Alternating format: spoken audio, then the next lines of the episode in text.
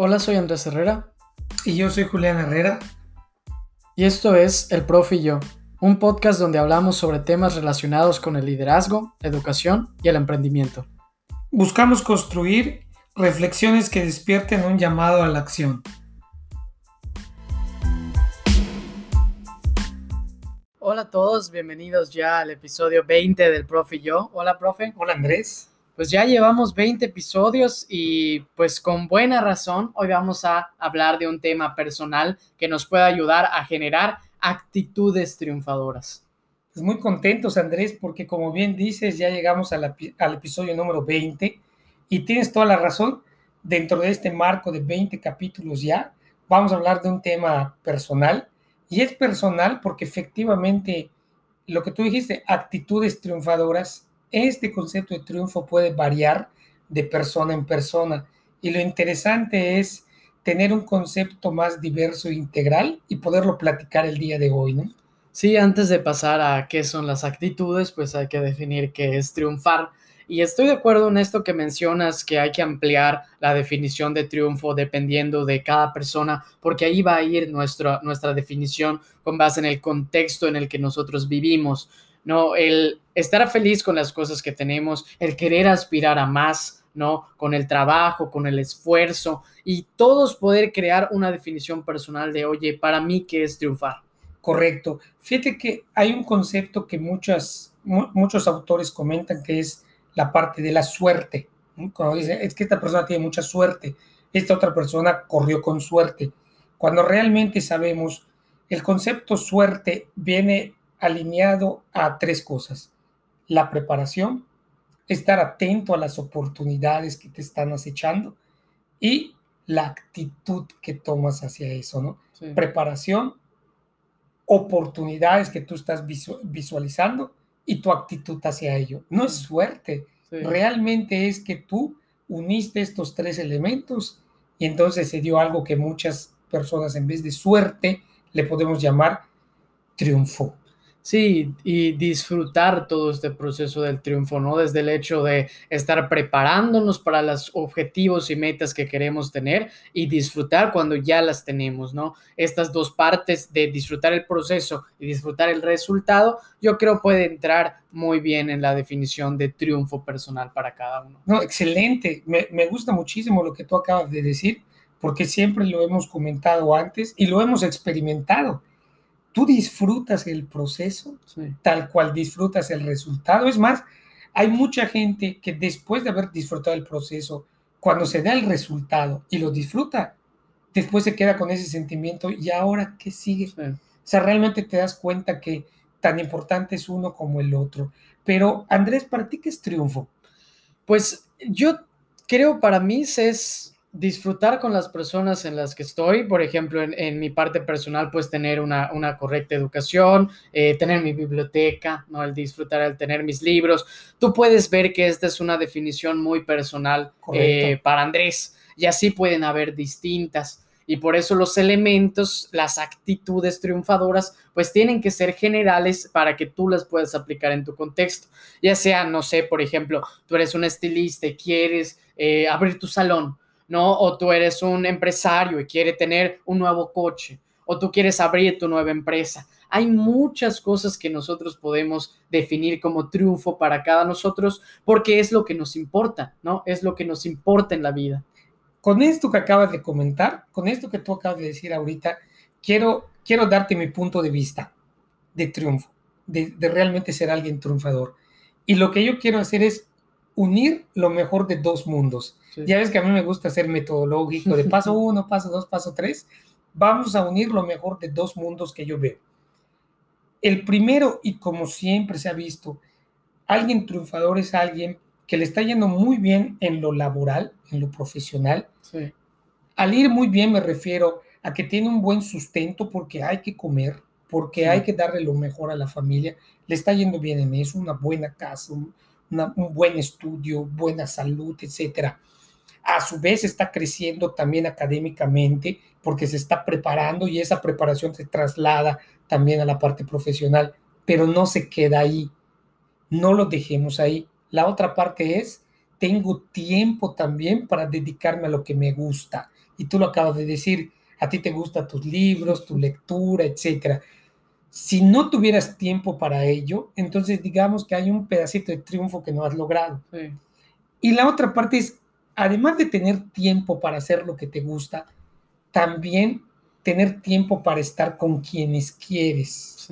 Sí. Porque no se nos puede ir la vida sin estar disfrutando lo primero que logramos en la primera parte de este, de este mundo, de lo profesional y académico, pasar y disfrutarlo con la gente que quiero. Entonces, te consolido, Andrés. Para mí, triunfar, tener actitudes de triunfo es lograr algo muy bueno en lo, en, lo profesional, en lo académico, pero estar haciendo lo que me gusta y tener el tiempo para poder disfrutar con mis seres queridos, ¿no? Sí, yo concuerdo mucho con ello, concuerdo con, con, estos aspectos que hacen, si tú lo ves, es como todo un espectro, ¿no? Tienes varios, varios segmentos que hacen la vida más feliz, que te hacen disfrutar todas estas cuestiones. Pues muy bien, ahorita ya definido, entendido el concepto de triunfar, pues podemos ya ahorita compartir algunas, eh, algunos elementos, ¿no? Algunos eh, actitudes, que nos pueden ayudar a, triunfar. Yo quiero compartirte una primero. A mí se me hace esencial iniciar el triunfo con una pasión. Correcto. Que sea como un hilo, un hilo conductor, una pasión que te ayude a saber a dónde vamos, es un camino que te ayude a, guiarte, a disfrutar ese camino. Y lo más importante es canalizarlo. No, lo primero es identificarlo, que creo que ya, ya lo hemos mencionado aquí. A mí me gusta mucho el concepto de, de Sir Ken Robinson, que es uno de, de, las pláticas TED. Él lo llama el elemento. También los japoneses tienen un concepto que es el ikigai, pero es esta cuestión de la pasión, lo que va a dirigir todas tus acciones porque estás a una meta más grande, ¿no? En este caso podríamos llamarlo el triunfo. La primera parte sería identificarlo y la segunda parte sería canalizarlo. ¿no? Esa pasión tiene que canalizarse a esfuerzos específicos. Y yo lo veo, por ejemplo, en este ejemplo que ya hablamos de, un estilista, ¿no? Que le gusta, su pasión es, esta área de, de, mejorar a las personas, etcétera pues tu pasión debe ir encaminada a acciones de, bueno, voy a ver videos, ¿no? De, cómo cortar mejor el pelo, cómo maquillar. Una persona que es ama de casa, por ejemplo, no, pues le gusta la, decoración de interiores, no, pues también voy a ver videos de cómo mejorar esto, etcétera, etcétera. Voy a ponerlo en práctica. ¿Qué estás haciendo acá? Estás identificando qué es lo que te gusta, la pasión, y estás, dos, canalizándola estás empezando a trabajar por ello, a llenar ese pedacito de triunfo que tú decías. ¿Qué te apasiona más a ti, Andrés? Yo, mi pasión creo la, la, definiría con aprender, Correcto. con aprender en general, porque me permite un, un aspecto grande, ¿no? De siempre hay cosas de qué aprender. Y eres muy congruente. En el episodio pasado que hablamos de la inteligencia emocional, terminaste ese episodio diciendo algo de la congruencia. ¿Y sabes por qué te lo digo? Porque hace tres años para esta fecha, me acaba de llegar el recuerdo en Facebook, hace tres años para esta fecha, tenías 16 años y te paraste ante muchísima gente aquí en el Olimpo para dar tu plática TED y la plática se trató, ¿cómo se llamaba tu plática? El arte de aprender. El arte de aprender. Entonces, estoy totalmente de acuerdo que una de tus pasiones es el aprendizaje. Entonces, por eso te pregunté, ¿qué te apasiona? Porque cuando tú determinas como persona lo que te apasiona y te dedicas a ello, ese elemento del triunfo empieza a acumular lo que es el triunfo en general. Tú ves cuando una persona desde que se despierta hasta que se va a dormir está feliz, está disfrutando las cosas, es porque está haciendo lo que le apasiona.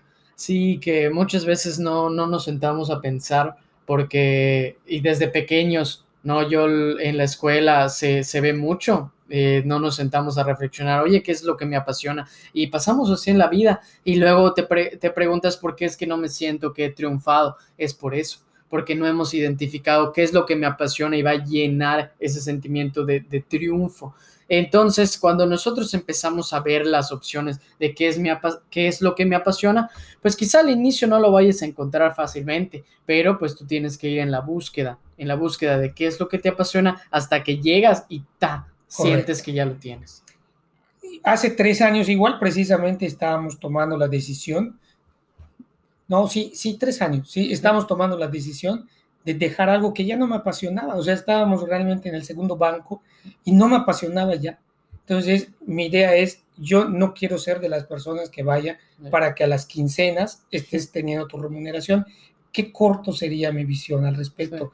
Yo quiero eso, pero también quiero estar haciendo algo que me gusta. Entonces, hoy seguimos conservando la primera parte, pero hoy haciendo algo que me gusta, haciendo lo que realmente me gusta.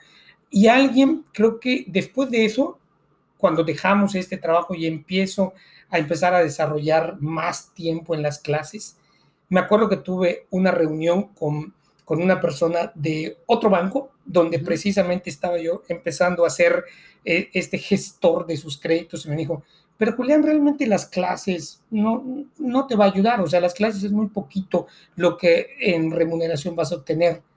Y te pones a pensar, pero bueno, entonces, ¿qué buscas? ¿Solo remuneración sin hacer lo que te gusta? ¿O una mezcla de las dos? Y hoy si tú me dices, tienes que dejar de hacer las clases para dedicarte a hacer algo diferente, imposible, mm. imposible. Ayer tuvimos el desayuno con estos alumnos a los cuales ya les di cuatro asignaturas en, la, en el MBA y te das cuenta la plática, el entendimiento, la amistad, eso no lo puedes dejar, no lo puedes dejar. Y para que veas que sí, la educación, al igual que a ti, el aprendizaje, porque muchas veces aprendes más enseñando que estudiando. Hace muchísimos años, cuando solíamos pasar por la calle 60 frente al TEC, que es mi alma mater, yo, yo le decía siempre a, a, a Greta y a tu mamá, mi esposa, yo le decía siempre, yo quiero dar clase aquí, algún día daré clase acá y al final no di clase allá, ni he dado clase ahí, pero doy clase en cinco universidades diferentes. Y, este, y pues este curso escolar ya no solo son cinco universidades diferentes, ya casi a todos los estados de la República. Esa es la pasión, Andrés, ¿no? Sí, es una pasión que, que va creciendo, ¿no? Que cuando tu pasión te, te encanta, te gusta, ya la encontraste, quieres tener más de esa pasión, ¿no? Quieres esforzarte por tener más de ese sentimiento. Pues yo, yo lo considero fundamental para iniciar. Me gustaría también saber cuál es una actitud que tú consideras triunfadora también. Es clarísima, para mí es el optimismo. Para mí es el optimismo porque siempre me he basado en la frase de que aún en las, en, las desgracias o aún en los contextos negativos, siempre se gana algo. Siempre terminas ganando algo, ¿no? Entonces, me han pasado en la vida laboral y en la vida personal y académica muchísimas situaciones en las que dices, no, hombre, y de, esta cómo salgo, y de esta cómo me levanto, y qué duro fue el golpe, etcétera, y tienes ese sentimiento. Pero cuando el enfoque es optimista, cuando dices, a pesar de lo duro que haya sido este tropiezo o este fracaso, como tengo el enfoque optimista, voy a salir adelante, termina saliendo adelante. ¿Por qué? Porque imagínate que además de lo malo que te pasó, tú mismo estés pensando, de manera negativa, te va a ser mucho más difícil levantarte. Han habido ocasiones donde está casi terminando el año y estás años luz de lograr la meta. Imagínate que te por, que ya en tu mente digas, no, hombre, ya no lo logramos. Tú mismo ya te tronaste. Cuando estás, no, lo vamos a lograr, vamos a hacer esto, vamos a establecer esta estrategia y vas a salir adelante. Y en lo personal, imagínate cuestiones de salud. Imagínate cuestiones de salud que de pronto digas, me está pasando esto por cuestión de obesidad o me está pasando esto por cuestión de, estrés o, o, la presión se te sube y estás negativo. ¿Y qué tal si no me levanto? ¿Y qué tal si es algo más grave? ¿Y qué tal si pasa eso? Tú mismo te estás poniendo la barrera, a diferencia de que lo pienses de manera positiva. Andrés, muchos autores dicen, el cerebro humano es poderosísimo y muchas veces tú terminas comportándote como el cerebro humano te esté mandando. Entonces, mándale tú primero direcciones positivas y optimistas al cerebro humano. Por eso, uno de mis elementos, una de mis actitudes triunfadores es ser siempre optimista a pesar de todo, ser siempre optimista. Sí, confianza en nosotros y creo que nos reconforta el hecho de saber que es parte del proceso, ¿no? Es parte de un proceso al que vamos a llegar y no todo siempre es, es un arco iris, ¿no? Siempre va a haber partes así, pero cuando tú entiendes que eso es un elemento que te va a hacer crecer, que te va a hacer tener un aprendizaje, que lo hemos comentado aquí, la cosa cambia, ¿no? Porque cuando empiezas a tener estos momentos difíciles, ya no los ves como, ay, una piedra o ya no sirve esto, o mm, todo ya, ya se echó a perder, sino lo ves como, esta es una enseñanza valiosa en mi proceso para triunfar. Correcto. ¿Qué otro elemento tendrías tú de actitudes triunfadoras? Pues te acuerdas, eh, y esto es interesante también el reflexionarlo, que te acuerdas al libro de, de David Rubenstein, Sí, How to Lead. En How to Lead. Y hemos platicado que cuando nosotros analizamos el libro, un factor, en, porque es un libro de varias biografías de personas, un factor que se repetía en casi todos es que siempre estaban bien en la familia. ¿no? Tenían un núcleo familiar muy fuerte.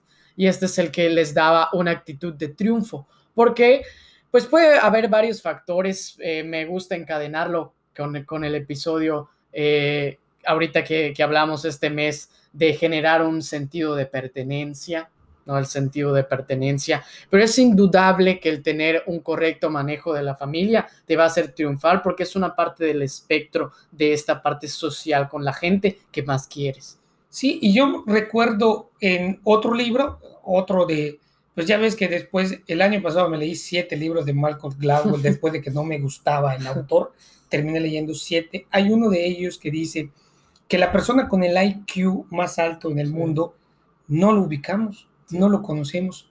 La historia de la persona con el IQ más alto, a pesar de ser sumamente inteligente, finalmente vivía en, una vida familiar muy difícil.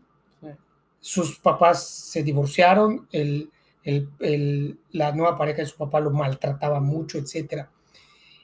Y la otra persona que no tenía el IQ más alto, pero tenía el IQ promedio, termina creando algo muy interesante para el sistema académico de Estados Unidos, logra una contribución muy buena y también tenía problemas con, la familia, pero la diferencia está que en algún momento de la vida la familia se estabilizó y le dio todo el soporte.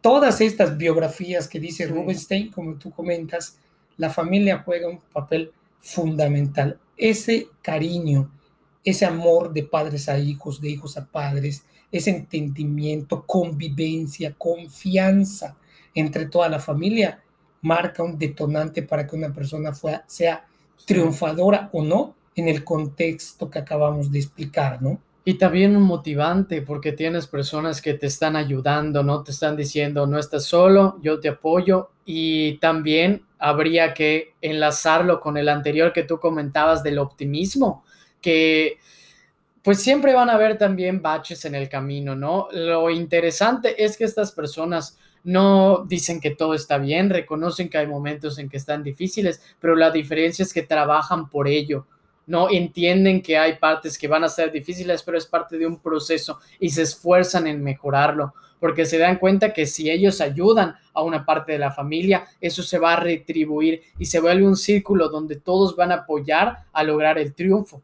Yo escuchaba desde hace mucho tiempo a través de, gente, de los psicólogos sobre todo, cómo el ser humano desde chico empieza a identificar ese cariño que se le tiene. O sea, empieza él a sentir que hay gente que lo quiere y la gente que crece en un contexto donde valora que hay alguien que lo quiere, que lo apoye, etcétera, crece más sólido, más fuerte.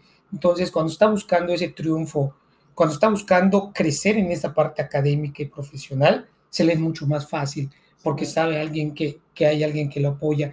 Eh, ya que estamos hablando de este tema más, más personal y todo, yo me acuerdo muy bien de ese momento en el cual tú ganaste en el Roger Moon como el mejor, mejor director, ¿no? O, mejor eh, mesa o algo así. Y yo me acerqué a felicitarte y te felicité delante de todos y algunos comentarios de amigos fueron, oye, qué padre te llevas con tu papá, ¿no? Sí, esa es la parte que, me gusta esto. El triunfo se disfruta más con la gente, con la gente con la que quieres. Si tú logras el triunfo entendiendo esa definición personal de, de cada uno, si tú estás solo, no se va a disfrutar y ni lo vas a sentir como triunfo, ¿no? En cambio, si estás con otras personas, sí lo vas a disfrutar.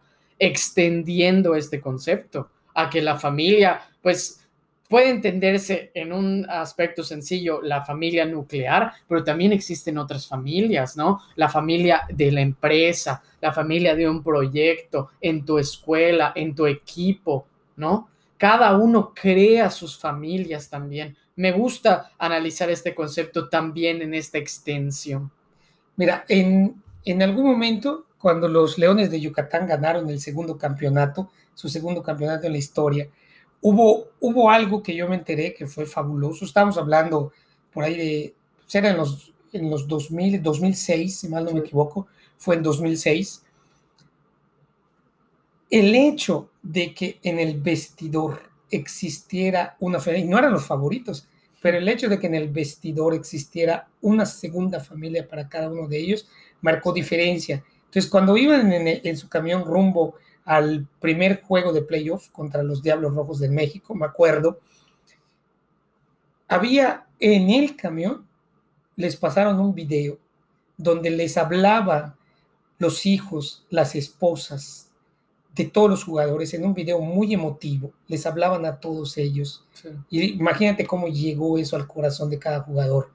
Ese primer juego los Leones iban perdiendo el, el último juego, el séptimo, estaban en la última entrada y solo faltaba un out.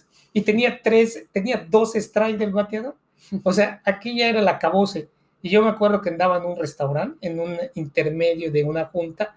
Y no, cuando vi eso, trágame la cuenta, ya me voy. Solo falta un out y se acaba el séptimo juego del, del, primer playoff. Y después me doy cuenta en la noche que pega un run con un strike de vida esa persona. Y ese año, los Leones en el, en el en el episodio 14, en el último juego, en extra innings, con home run de Jesse Castillo, terminan llevándose el segundo campeonato. ¿Qué marcó la diferencia ahí, Andrés? La familia. La familia. La familia, definitivamente. Entonces, estoy totalmente de acuerdo contigo que la familia es, es un núcleo fundamental para la gente que es triunfadora y es una de las actitudes más triunfadoras. ¿no?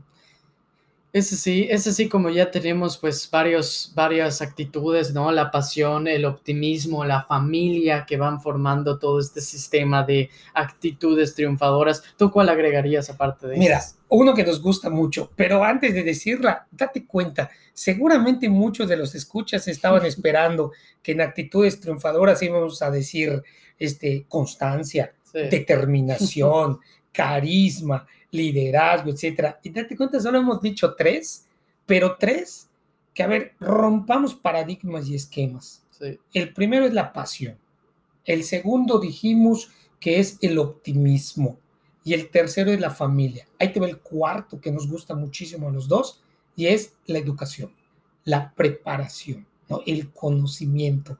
Y regresando a Rubinstein, ¿te acuerdas que igual lo comenta? bueno, sin comentarlo, lo especifica en todas las biografías, ¿no? La preparación.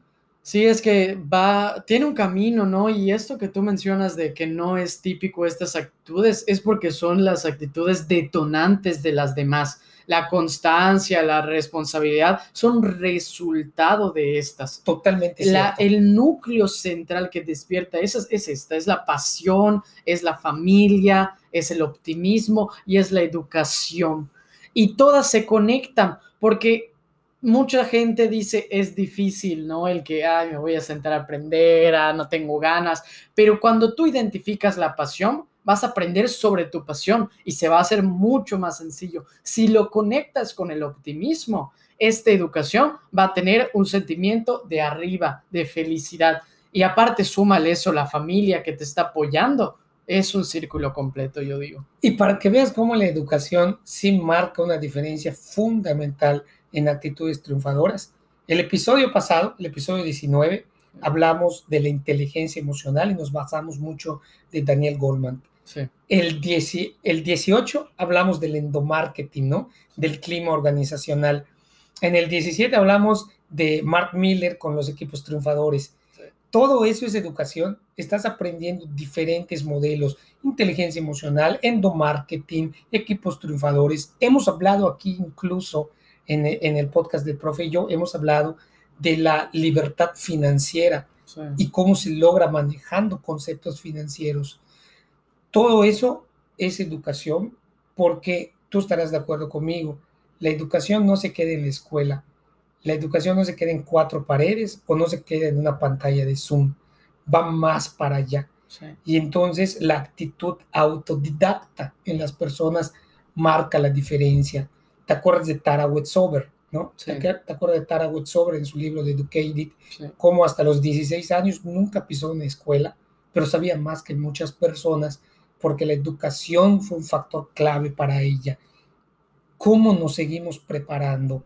Porque hemos hablado también de habilidades duras, las hard skills, y hemos hablado de las habilidades blandas, las soft skills. ¿Cómo aprendes a manejar las soft skills? Porque las hard, las duras, te las enseñan en la escuela. Matemáticas, física, todo eso. Pero el manejo emocional, las relaciones humanas, la autocrítica, la autoevaluación, eso, ¿dónde lo aprendes, Andrés? Y eso es necesario para el triunfo hoy en día bajo el concepto de triunfo que hemos dicho, ¿no? Este concepto de que tengo tiempo para mí, me dedico a lo que me gusta, correcto, pero ¿quién te enseña eso?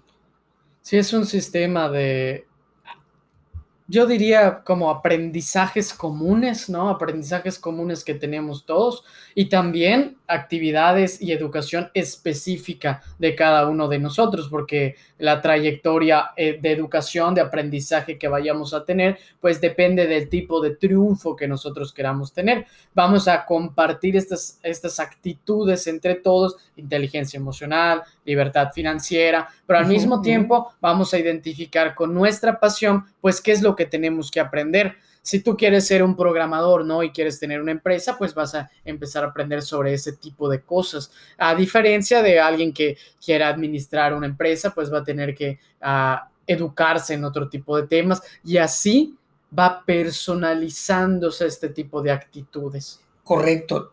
Como hemos visto ya a lo largo de los diferentes temas, el ser humano puede ir creciendo con diferentes factores de conocimientos y es muy importante manejar la mezcla de ambos, tanto las habilidades duras como las habilidades blandas.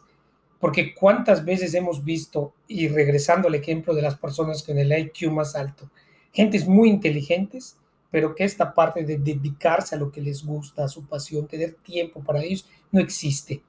Y cuántas veces hemos visto al revés, gente que se dedica a lo que le gusta, que tiene tiempo, pero que a su vez económicamente no está bien, o, la preparación académica no es suficiente.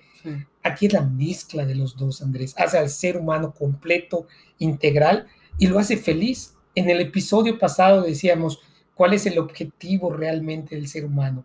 Ser, feliz, ser, feliz. Entonces hay que buscar qué es lo que te acepta o que te acerca a tu felicidad.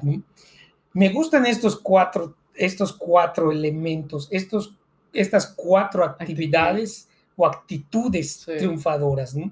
¿Por qué? Porque como tú bien dices, denotan todas las demás.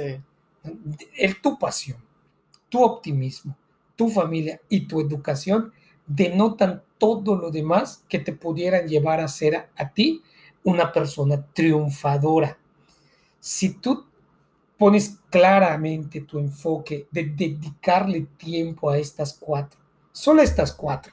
Dedícale tiempo a estas cuatro. A colación, colateralmente se van a ir desarrollando otras actitudes más.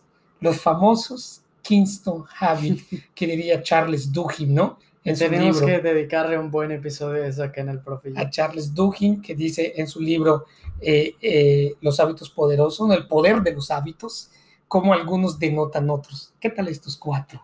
No, pues hay que empezar a trabajar en estos cuatro, reflexionarlos, a ampliar paradigmas, romperlos, romper paradigmas y empezar a extender la definición de triunfo, personalizarlas para nosotros y con ello utilizar estas cuatro estrategias, estas cuatro actitudes para poder lograr nuestro propio triunfo, dependiendo de cada uno. ¿Tú crees, Andrés, que todos podemos ser triunfadores en este concepto? Estoy seguro que sí, estoy seguro que sí, y el camino se empieza desde hoy, como siempre. Pues muchas gracias, profe, por acompañarnos eh, esta semana en el episodio de, del Profe y yo. Al contrario, Andrés, muchas gracias a ti. Y aquí seguiremos hablando sobre estos temas y nos vemos hasta la próxima. Gracias.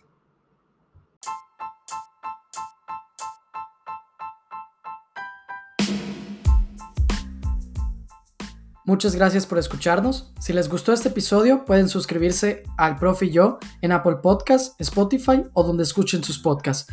Si quieren mandarnos un saludo, hacer una review o sugerir algún tema para platicar en próximos episodios, pueden mandar un mensaje y seguirnos en las páginas de Instagram y Facebook como el Profe y yo. Soy Andrés Herrera. Y yo soy Julián Herrera. Y nos vemos hasta la próxima.